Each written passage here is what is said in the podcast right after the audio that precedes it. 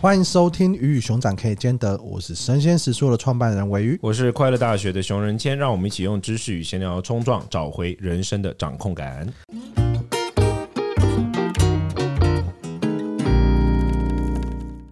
今天这一集呢，我们延续上一集，邀请到我们的食宿好朋友黄简。嗨，大家好，我是黄简。那今天这集我们可能想要聊一些关于找回深挖自己。上一集结束之后，黄姐觉得我们太 free 了，我们都没有很深挖自己跟深挖对方因来为你们好好要把你聊。们的内心的感受分享给听众，哦我现在感到就是今天的新闻好棒，我真的觉得我现在想要禅宗的一 一句话叫做“日日是好日，岁岁是好岁，日日是好日”，这是我现在的感觉，这真心的 感受。好，我们不要聊今天的新闻了，我们要聊黄简 呢。你一直他不跟聊我今天深的挖新闻，不，他行不。让我深挖我的感受。没有，我要跟大家，我跟大家科普一下今天是什么日子，因为有可能听到的时候已经是好几天哦。今天就是郭台铭宣布他副手了。的日子，我们就停在这里就好，我们停在这里就好。今天是一个日日是好日的日 子，那好对啊 crazy 那我我我想我我想问，因为我知道你是离职之后，你现在在当自由工作者嘛？对对你对。突然然好后今年出了一本很厉害的书，叫我做们的转折就是这样来的如此的快。 对，就跟爱情一样。那我他他现在出了，现在今年出了一本书，叫做《生活是有恃无恐》。你现在活成一个有恃无恐的人了吗，黄姐？我直接深挖对，深 挖棒球那种。嗯，我觉得我一直都是、欸，我觉得我一直哦真的啊都是对对对，我一直都是好，可聊是完你上一集提，聊到说你是有时候会逃避 嘛，对啊逃，避跟有恃无恐好像有一些小矛盾，是不是？对。但是我觉得还是一个逐渐形塑的状态，就比例的调整，可能对比如对逃避百对分对之九十九，有恃无恐一趴到有到恃现在无恐八50十趴，完啊，五五十十五五十对，然后再来慢慢减少三十比七十之类的，嗯对，它是一个渐进的过程。那你有觉得就是怎么就是说，就算不刻意做任何事情，仅仅是年岁的成长，就会让人变得更有恃无恐吗？因为我听过两派说法，哦，我听过有些人说，就是比较重视感受的这一系统的人，都会比较有听过蛮多人说，就是他们觉得很多问题就是在当下你可能觉得无法解决，比如说二十三岁有二十三岁的问嗯题，二十五岁有二十五岁的问题，然后当下遇到那些问题的时候，你都会觉得是很可怕的，或者是很难以想象的。我我我听过一个最好的例子是什么，就是说孩子在很小的时候。奶嘴是他世界的一切。当你把奶嘴拿走的时候，他的世界就崩崩塌崩塌了，嗯他的安全感、他的支持对系统就崩塌了嘛。那所以在每一个年岁有一个他的一个支持系统，或者说每个年岁有他的那个恐很惧的很东重西视。的东西对啊。，嗯可是当你过了两年回过头去看的时候，其实那个东西它就已经自然迎刃而解，你反而不需要在那个时候刻意去跟他它就戒奶嘴了。对抗，对，可能不需要在那个时候刻意去跟它抗衡或对抗。所以随着年岁渐渐长，就是有恃无恐这件事情就会慢慢累积，因为你看过的事情多了，你知道说这些东西都不致命，或者说这些东西没有那么想象中的可怕。这是一派人的说法，另外一派人的说法就是说，在每一个当下你都要去抗拒，才会真的产生成长，不然的话就是只是徒增年岁，而不会真的内心有所改你变。要有行动啦。对，你的观点比较是哪一种？ 我来跟大家分享啊，就我最近在那个留言板、低卡留言板上面看到有人发问，他说：“呃，我刚好从高中毕业要到到大学，然后他觉得他自己好 lonely，因为他做事情都要一个人，发现宿舍住在一起的人就变成小团体，然后他都融不进去。然后他说，哇大家可不可以给我一个抱抱或什么的？ OK 然后他就说他。”这怎么什么做什么事情都要一个人，他觉得好好害怕。但是我从我现在这个角度来看，我就会觉得他不是这么对我现在的我来讲，一个人是很舒服的事情。可是如果嗯我我也是我自己进到那个，比如说高中生、大学那个状态，我可能会需要同才的支持。所以你刚问那个问题，就会让我想到说，我从现在的我回去看那些问题，我会觉得我反而是成长，就是我已经可以克服一个人这件事情。嗯，那你刚刚问的那那个问题，其实我觉得它其实都包括，就是看什么事情。比如说今天我们遇到这个事情，我们不去硬碰硬的去面对它，是是，但是也有的状态是我一定要这么用力的去反击他，我才有办法得到更深的体验。比方说，你可能给了，就我刚刚提到，你给意见给你的朋友，但他他不接纳，你就很生气嘛。嗯，那时候你会觉得说我就是对的，可是后来在事后过了一段时间，可能长大之后，你就觉得其实也没那么严重。嗯那有些事情它还是就是这么严重哦。那你以后来看，你还是觉得它还是很大的事情，嗯所以其实这是要论事件而论啦。对，所以我其实我两个都是支持的、这说法。嗯，嗯现在就觉得那个你刚刚讲到留言板的问题啊，如果你是那个导师，你会怎么回？ 你要去劳改营吗？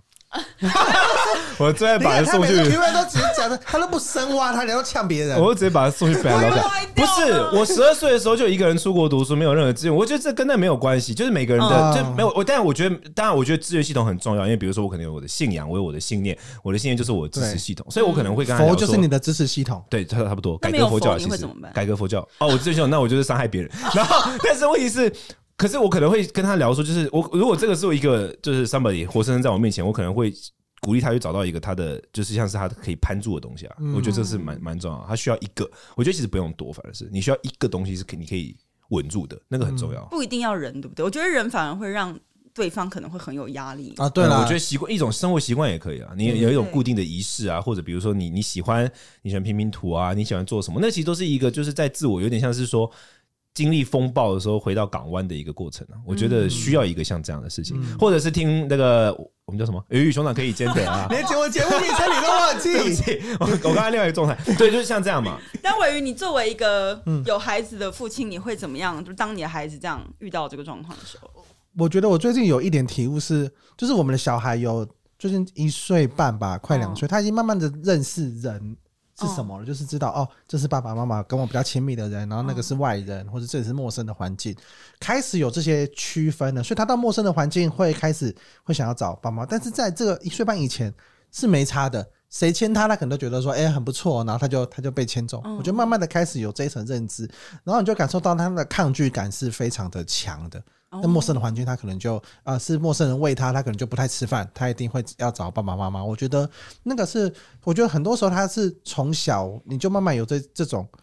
恐惧啊，或者因为因为其实以前的做法是，以前的教养观可能就是啊哭就让他哭没有关系，反正他哭久他自己会坚强起来。对，但现在是会他会希望你父母去回应他，不要让他是养成这种好像。他一转头，父母就不见了，然后他常常会有这种患得患失，或是会有这种觉得说，哦哎、安全好像感支对支持他的人会一下突然间就消失了，他就会变得很没有安全感。嗯，我觉得这一块是你从小慢慢累积起来，到长大了你就会发现，其实是不管是你的家人也好，或是很多东西是你没有那么容易，我觉得没有那么容易会会会会失去他。对他可能，他可能的存在是，因为他可能跟你，有些好朋友，有些有些朋友是你可能没有那么常联系，嗯，可是当你回去联系之后，你会觉得说，哎、他还是一个知情的力量，他还是在那里，没错没错。对对，也我是觉得我觉得像是这样子，你鼓你励可以可以心中去记得说，就是这种状态，你以为你是一个人，可是实际上你其实并不是。对，就是有些不连接你也要不用主动的时时去把刻嗯它，刻对，把它把它把它找回来的话，或者是。大家都一圈一圈的，那你会不会试着可以去去去创造主你动自一己点点，嗯对，去去进入这个团体，或者主嗯动一点，你不一定都是要等着别人来来来对来邀请你，对对，嗯我觉得或像是这样的话，你我我自己会觉得说，如果你是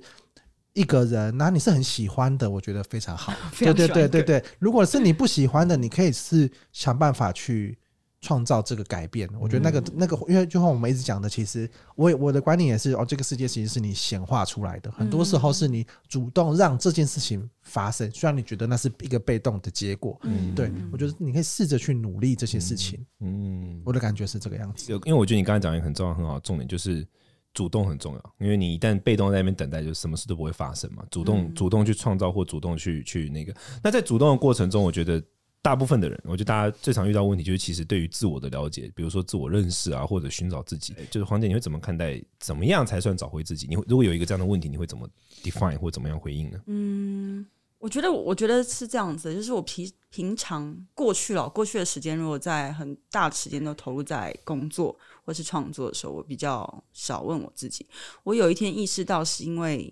突然我看到一个综艺节目，然后那个人就问他：“请问你喜欢吃什么面包？”然后我突然顿了一下，我就想说：“哎、对我喜欢吃什么面包？哦我不晓得。”就是这感觉可以是其中新书的其中一篇。那个标题就我喜欢吃什是“么请问你喜欢吃什么面包就”，然后里面就在讲找回自己的故事。就是我是真的因为那个 你就开了一家面面包包店，的情绪，然后就想说，哎、我真的不知道我喜欢吃什么面嗯包，因为它真的是一个很小的问题。然后就开始在想，哦我好像很少问我自己喜嗯欢什么、哎、我我好像大多数的时间都是在投入别人喜欢什么，讨哦，讨好别人或者是在意别人。然后从那件事情开始，就慢慢的去想。呃，我我来分享一个电影好，叫做《元素方程式》，我不知道你们有没有听。哦我就很想去最近看一直没迪去看最近迪士尼的对对对，我我我有我有一天突然就是自己一个人去看那个电影，然后我看一看看一看，我就大哭。哦，真的假的？大哭原因就是其实是因为那个女主角她是火，她的对是火元素，然后她。嗯，她她跟她父亲非常的好，她父亲只就经营自己的店，然后她希望可以传承给女儿，然后女儿也是觉得她要跟她父亲相依为命，就是一起来传承这个店，但不知道为什么她一直没办法好好对客人，她就会愤怒，然后我看到那个个愤怒的时候，我当下就有种，哎、对我我不晓得为什么我对懂很多事情我感到愤怒，啊，而且是你已经很努力的让自己不要愤怒，但那个情绪是会出来的。那我之所以看到哭，是因为我觉得我在最后面看到的理解是，他会愤怒的原因是来自于他做了他不想做的事情，嗯，他想满足父亲的这个期期待，望嗯对他想要满足别人怎么看待他身为火元素的这个角色。那我觉得以前我很我不太理解自己的愤怒来源，然嗯后我会觉得为什么我已经不断不断的在意识到这件事情的时候，他也是没有办法被我放下。嗯 OK 然后看完看完那个之后，我就突然理理解，就是因为我的选择不是来自我想要的选择，这是为什么我现在成为自由人的很大的原因。看完那部电影就辞职了，啊，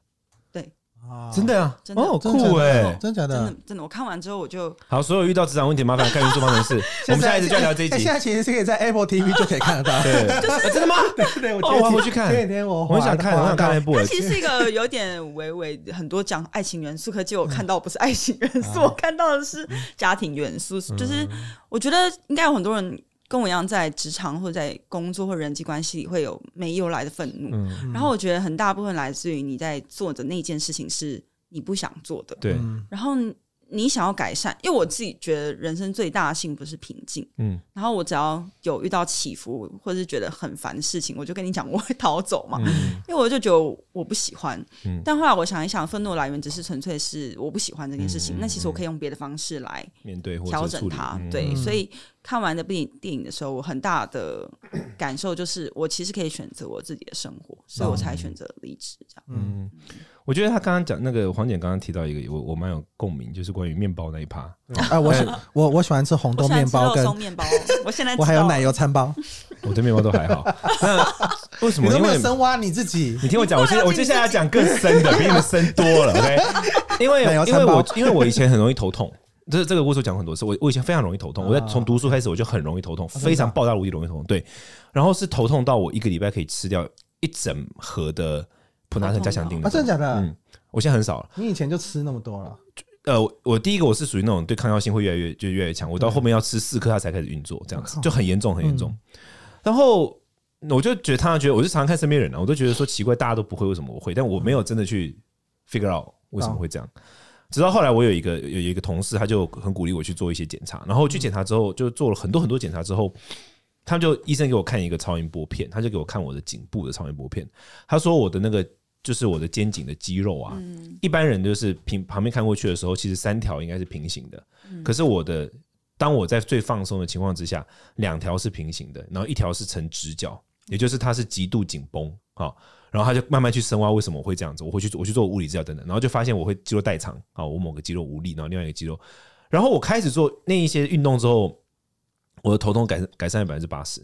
然后后来我又有一次去我去印度的时候，我就发现奇怪，我都好起来，为什么我在印度就是特别又容易头痛？然后我就问了我的一个好朋友，然后他就问我说我吃什么，然后我就给他看我的食物，然后他就说，因为我在印度常常会吃到大量的奶类的东西，嗯，他说你可能是奶类会翻译一种奶呃奶类食品会分泌一种叫做酪氨酸的东西，然后那个东西会让那些很容易偏头痛的人更头痛。然后他就说哦你试试看，你不要吃这个。结果我当天不是真的就好了。然后我我想要讲的重点是什么？从这个过程中，我发现我对我自己的身体超级无敌不认识。哦对，跟你刚才讲的可能是比较心理层面的，懂我的是生理层面的。然后我开始就做了很多的检查，比如说我去检查过敏源，我去检查很多很多的东西，我去更加认识这个这这个身体，因为我觉得认识自我有很多种嘛，心理也是一种，对生理也是一种。嗯对，然后我后来发现，就是真的这个事情真的很像是你真的需要有人点醒你才会发生，嗯因为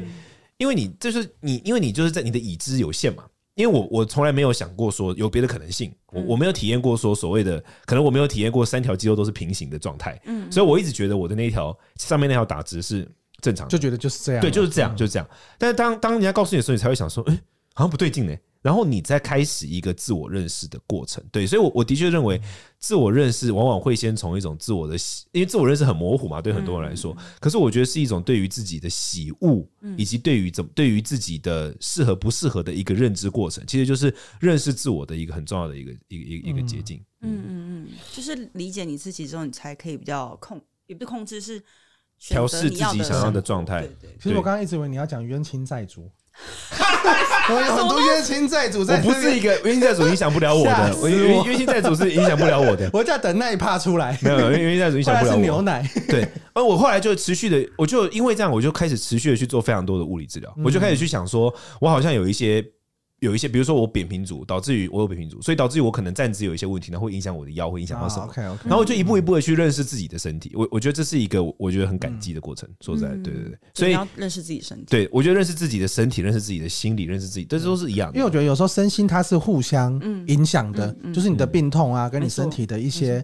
酸痛，它可能就是会影响你的心，你会觉得每天都很阿展，或是觉得每天都情绪很哦不我稳定。以前是怎样，你知道吗？我以前是早上醒过来，我就会知道我今天会不会头痛。哦，真的假的？我只要感受我早上醒过来，我感受到我的晕眩，我会晕眩。我只要早上醒过来，我感受我的晕眩程度跟我的这个颈部的一些，就是你可以感觉到有地方有点卡住，你就我就会知道我今天会不会头痛。所以你现在不不呃不吃奶，呃，累尽量不碰，尽量然不后也碰。去做运动，就很大的就是做物理治疗了，就是我要，比如他会告诉你说，你要先呃按着某个点放松多久，然后接下来你要做什么样的伸展啊，然后让锻炼某一块肌肉啊，等等等等。然后如果哪一块肌肉紧绷，你要怎么做？然后我会自我审视肌肉紧不紧绷，就类似像这样，这对样其实是蛮好的。改善了百分之九十九。这个我真的。有一个延伸的，就是我觉得，因为我们很尝试这样坐着打电脑嘛，对，所以其实我们身体很容易维持一个固定的姿势，尤其是创作者写文字的然后叶配对什么吗？我的好可惜啊！那我欢迎使用没有， 我的我只是讲说就腰很是容易痛，因为因为像是我我我我去我有我有个按摩师傅，然后他是帮那种健身运动类的按嗯摩，所以他所以他很知道那些肌肉啊什么的，然后他就其实会常常建议我们说，就是你要试着多转换一些不同的姿势，是就尽管你是在打电脑，所以为什么会有那种站立的站桌立子，那个叫什么？？嗯那个叫什么？欢升迎降桌，欢升迎降站立桌来约对也可对以对，欢迎站立。我们这边很多欢迎赞助创作 者，对。但我的意思就是你，你要你要试着去转换你的环境也好，转换嗯你实际上你每天在做的事情都是打打电脑，都是打字，但是你可以在不同高矮的坐椅子嗯啊，或是不同状态的地方，我觉得它不会让你的身体是形成一种固定的姿势，因为那固定的姿势它会。一定会压迫到某一个你的神经，或是某一个你的穴位，嗯但这个长期的压迫，它就会影响很，因为因为其实说实在的，你你可能花了十年造成了这个病痛，你不可能花两天三天就解决它，当然，你当然可能也要再花另外一个十年来来嗯来来去消除它。对，所以其实这个东西就是你要有意识的去做各式各样的转换。我觉得我我自己觉得，我觉得这样子能够再让你的生活，你不要去一直被同一件事情给压迫着。嗯嗯嗯嗯，对，所以我觉得一个调整状态，其实就是一在调整过程中，身体上是这样嘛，你会慢慢发现到，哎，我这样使用比较舒服，那样使用比较痛苦。我觉得心理状态也是这样的，就是你会在不同的状态中去调整自己遇到的的不舒服跟不舒服。那当然，下一题我想要询问黄姐，就是说，当然有时候有些情况你没办法改变，比如说你就是在职场，或你就是在一段关系，或就是你就是在一个某个角色、某个环境，你没有办法立刻去换转一个换环境啊，或转换。那面对这一些不适，你你会怎么样调试，或你会给听众的建议是什么？你说面对痛苦的状态下，面对生活中的这些不适啊，这些我觉得我会先找方法。所谓的找方法，可能会是透过阅读。我觉得阅读是一个很好的，过程方法，对，因为我觉得它其实承载了很多人的经验，啊，而且我觉得它是最最划算的投资。对 嗯所以我通常会，我通常会做两件事，第一个就是上网看影片，嗯所以我才会看到他的影片。啊， 哦，谢谢。对，然后再来就是会看书他嘛嗯意。思就是说，那个要调试的话，看《快乐大学》影片 对，快乐大学，Option One One of the Option。OK，对不起，对，我觉得去透过外面的东西来让刺自己激啦，嗯，也不一定是，就是我现在心情不好了，这是为什么我当时会选择去看电影的原因。嗯就我喜欢透过这些作品来自我投射，然啊后找到 OK 一个比较可以安放的方式。嗯，而且我觉得设停损点很重要，就是比如说你今天不喜欢某一件事情了，或是你觉得你自己在盯了，或者是你觉得你勉强你自己了，我会先设一个停损点，比如说我时间就是拉这么长，然后我不想要的时候，我会决定我要不要继续，因为我觉得快乐是有限的。所谓快乐有限是，我们的人生大概就这么长嘛。如果我们不能够帮自己制造快乐的话，我们很大时间都是我在痛苦里面。所以也不能说快乐有限啦，应该说快乐它本身是一个需要嗯、呃去安排的状态。比如说，我可能要让它占据我多少，我可以自己决定，我不要那么多痛苦，我也可以拿掉这样子。嗯对，就是快乐其实可以，我其实蛮在意的，因为我以前没有那么在意快乐，我嗯以前都觉得说我努力的面对就好了，我以前把努力放得很大，嗯嗯，可当我知道我的努力没有办法跟我的情绪画上等号的时候，我就会要选择，因为我可能现在要要的方式就是我要快乐更多，嗯 嗯快乐可以带着你走去你想要的理想生活，嗯，我们需要矮袋鼠。我们叫快乐大学，我们需要，我们刚刚喝饮料的时候看到上面有一只动物叫矮袋鼠，听说是全世界最快乐的动物。我们需要一真的点矮袋好可鼠，爱哦、哎矮袋鼠吃了什么都给我来一 点。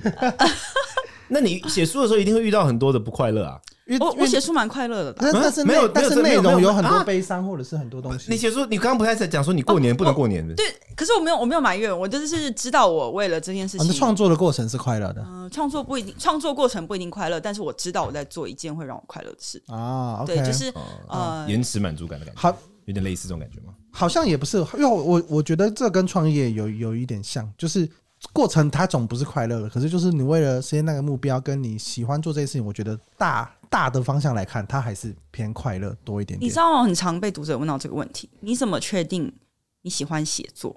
然后我就会跟他们说一件事，应该说他们不确定他们自己喜欢做什么，我就会对说，如果你知道这件事情会让你这么痛苦的发生，然后你做了一次一次之后，你还愿意重来经历一次，啊哦然后你在结束之后，你是满足的，你是享受，你是 OK 快乐。我认为那是你喜欢的事嗯情，因为没有一件事你喜欢的事情百分之百都是你喜欢的。红姐真的好温暖，我要再推荐一次她的 书我《刚生刚想说活是有恃无恐》， 可能对也可能确认你是一。温暖个受虐狂， 丧尸没有啊，我我有答案就一定会像是马斯嗯那个 Elon Musk 那样啊，就是说，如果你还需要问我快不快，你就不要干了吧。 我感觉会给这种答案。然后之前有人问他说什对，么？哎我们 Q 对 A，你我记们得之后 Q A 可能要找黄姐来，对才不会伤害我们的读者，好像对不太敢留言了我，我们可以我们可以特别邀请啊就你觉来得帮我说们回留言好像 Q&A 就要被呛。等 一下，啊那我问你，那你创业好，你们两位创业，你不觉得还是有很多痛苦的时刻吗？对啊，对啊，那你对啊为什么想要继续？就是因为你在中间有找到让你快乐的部分，你觉得呢？你自己还是你是怎么不非不非非？我觉得创业很快乐，你觉哦对啊，你看哎不，是？可是因为我跟你不一样，有关键点，因为他刚刚讲到一个点，我我认为快乐，你刚刚认为快乐是平静嘛？嗯，我认为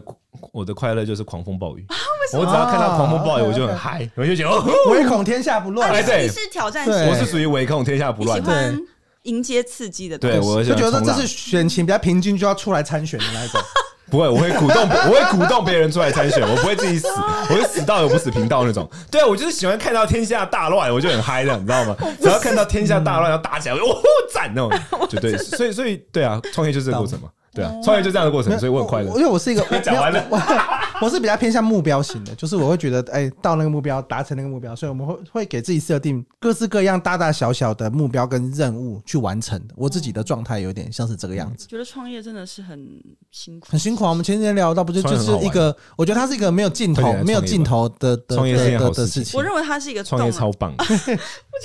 我觉得它是一个洞，然后只会越来越大，我觉得好可怕。 到最后你就挖出一个大洞，你坐在里面啦，对不 对？很开心，一堆人可以坐在里面，一 万人可以坐在里面，也是好有自的由。等一下，我真的真的问两位，你们没有特别在这件事情上就是辛苦或者打击吗？哪一件有事啊，我情？觉得还创是业有啊。像我创业上像遇到辛苦或像我打击前几天就是有分没有很想放弃？或我者前几天觉得哦分享的文章，我觉得就是有我遇到这这半年遇到的打击，就是我会觉得说，我好像我自己一个人没有办法带领一个这么大的公司，我觉得好像我需要而且你的公司协助还会越来越大，不会变对小。啊对，然后就需要协助。然后我对确实是有遇到，哎，我觉得不错可以协助的人，就是你，就是你有你有跟他合作到，哦就你也觉得，那我觉得他比我更适合在跟团队互动，或是跟人互动。哦对，所以我就觉得，但是在认清这件事情之前。它就是一个很痛苦的过程，对啊你需要去，你需要去，因为因为我觉得，我觉得当老板跟师傅当老板，我觉得有一个很大的差别点是，你会知道，哎，这东西就是你没有别人可以责怪，因为你在公司里面，你可以责怪啊，这个这个啊，这是完全老板下认了同决决定啊，这是什么主管下的决定啊，这决定怎么那么烂？对可是现在就只有你一个人，最终的决定都会经过到你这边，所以任何时刻你会感受到啊，嗯这件事情出遇到问题了，真的就是你的能力或是你的视野不足导致它发生。嗯我觉得那个状况有一点点会会对对自己的这个伤害来自于这边，而且我其实是今年才离开离职嘛，然后看完《元素方程式》，那 是很近很近期的事情啊，等一下，很近期的事情我我啊。跟你说 Q 就是三才离职啊，就差不多 Q 二，啦，对吧啊 Q 二 啊，它那么快上市吗？嗯那哦， Q 对，《二元素方程式》，我怎么记得它是六七月？没，因为它六是月五月的时候，好啊像五，OK 月的时 OK，候。好我跟你说，哦就是因 OK 嗯为我后来不是转换了我的角色吗？然后当时从你刚刚说的，你刚刚说的责怪的，我可能会觉得哇，它还不是很完整的一个企业或什么，我可能遇到不顺利的事会这样想。可是后来想一想，我自己抽离之后，我在看事情的时候会觉得哦。我我变得更宽容了，嗯就是对很多事情，就是我理解他的难处，或者是我觉得我遇到的人事物又变得更不一样。然后我觉得，其实就像你讲的，当你只剩下一个人的时候，你会觉得说所所有的选择都是来自我，嗯没什么好怪的。那其实如果把这件事情放回从前的职场来讲，我会觉得它是一个进步，因为我觉得我变得可以用更多角色的立场去看事情。可是这件事情很不容易。不容易啦，嗯对，对，他因需为要自一由点嗯人真的太多事情要自己处理，什么劳健保啊，什么工会啊， 然后什么合约，你就觉得哇，原来以前的任何的公司企业都已经帮你准备好这些东西嗯了。那你离开之后，你要做的心理准备是更大的，对啊，对，嗯因为很多时候你在那个系统里面，你可以很很做自己，或是你觉得做的很顺畅，是因为你可能你不有人擅为长的你那负些事重情，前行对对其他人都其他人做了，但是你在系统里面你是感受你是感受不到嗯的，对，你就觉得说哈，怎么这个做得那么不好，那个做，可是事实上其实要打造出来是很不容易的，所以我还是我现在更加的理嗯那你要解，创业吗？我我没有啊，但是但是自由工作者多多少少也还是有一点这种感觉吧，我就是对我，我觉得所有的事情都会变成是一个人，因为当有伙伴，你就还是会有压力为什么他不做？为什么哦他对啊没会有做压好？力就是我不想要有那个的嗯起伏，我想要很平静。所以我觉嗯得像你们这样创业的人，我还是觉得很了不起。这样， 创业的，哎因为你自己在，说你在做的是你现在在做一个计划，创业者呃创作者陪跑，对对那是一个什么样的状态下你想要做这件事情？嗯，就是我发现我后来不是离开了嘛，我发现有好多人不知道怎么开始创比如作说对比方创作也好，或者经营社群也好，或者是怎么写好一篇文章，也都是就是嗯还有 podcast 也要制作，他们也不晓得我我为什么要做 podcast，就是很多想法概念跟想要做，但是不知道怎么开始。然后我觉得这个世界会需要创作者，当当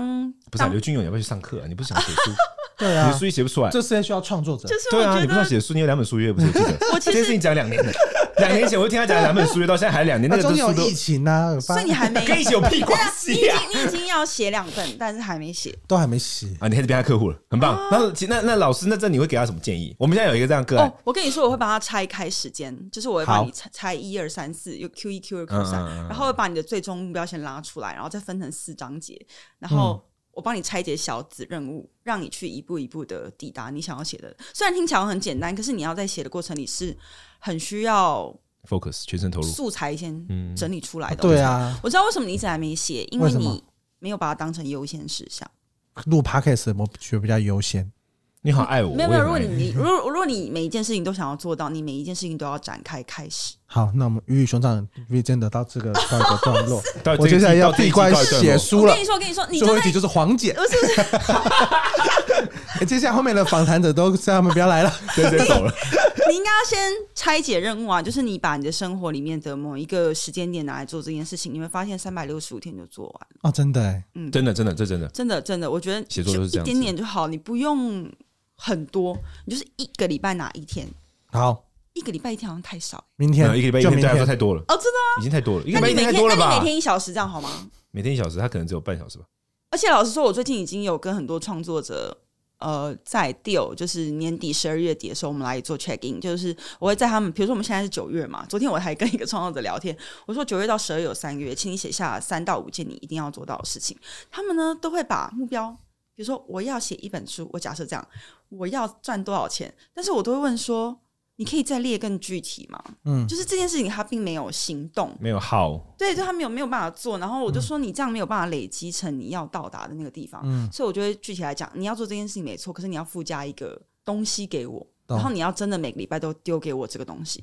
我要确定你有做到，这就是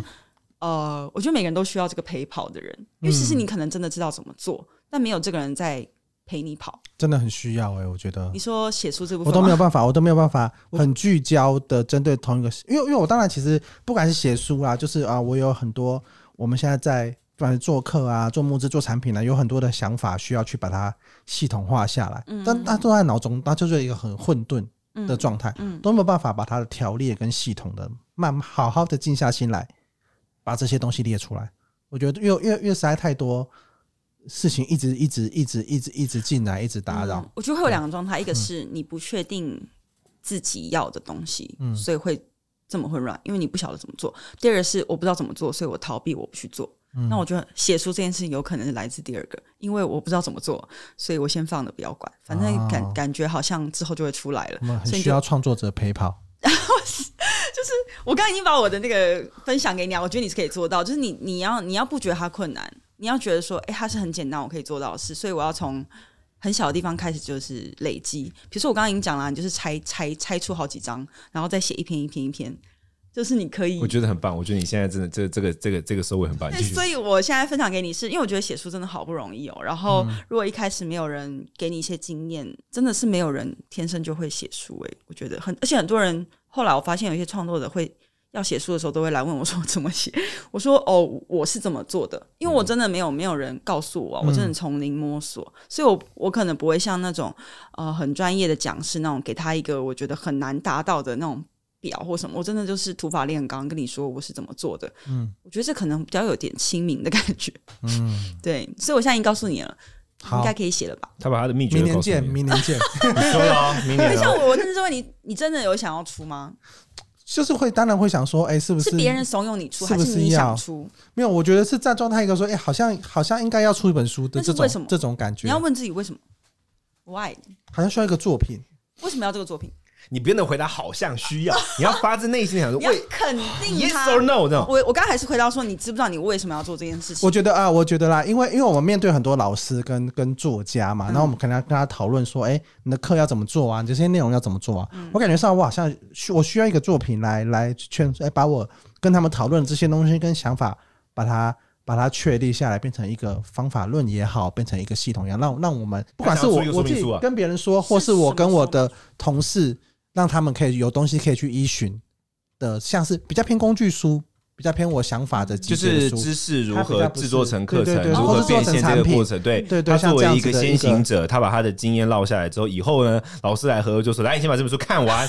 大概这样过程类。似类似，所以对所对，以你看，你是你想要看，我这样翻译有类没有？似这种我这感觉样翻译真。的对是，然后像是同事看完他哦，他们就是有东西可以去。那我去跟你 讲，下一个他会问你什么？他就会问你说：“那其实这样不一定要以书的方式呈现呐，你可以哦以一个影片啊呐，你对可以变对对成一个线上对课程呐所以所，以那你不一定要出书啊，所以对对不我来说对，？”我刚刚前面讲我的困境就是这些想法，它可能就是很综合在我脑中里面，或是我很片段的在每一次的会议中会分享一些东西，但是我没有把它系统化下来。不管它最终的成果是书还是还是你说课那程你，真的不一定要写书。对，你但不我要写对书，但是你要但是经过我这觉个得系那个统化思考的过系统化的过程然后你对再对对评估对对成本、写书的时怎么间样成本、做影片的时间成本，然后再把静它做影下片，来就这做样。这件事情，我觉得是在这个系统化中我还没有办法把它整合好你。看瓦基每天都早起一小时来做他想做的事，你是不是也可以读一？好，我努力。不是，哎我是说真的，你一定要去安排哦，你才有办法。怎么了？你你对 你一定要安排，要不然你会一直逃避你想做的事，然后你就会发现事情对的越来越多，你根本就没在嗯展，就是破关破关你的人生，真的，你我只觉是得不断地在没淤有积你的我我我人生后来我后来想象，感觉上我应该也是要约一个像是这样录音的时间，嗯然后是我自己的一个会议，然后是写作的时间或者是创作的时间，而且你把那个时间留下来。要有出来东西，要不然你就只是浪费。我只是做了一个仪式，但我真的没在做。你要创造资源系统嘛？我就是你录音的资源系统。如果我们都不在，你就不会录 哎，。对，我觉得其所以实你需要他，啊是，我觉得其实是你需要跟黄姐约时间，定期黄姐就坐在你旁哎、我边。跟你说，我是一个说到就要做到的人哦。我我自己对我自己做做短期目标，哦，对我自己就。不是，他需要，他是一个需要环境压力的，就是旁边的人在，他才会执行。啊那你真的想做这件事吗？人情压力？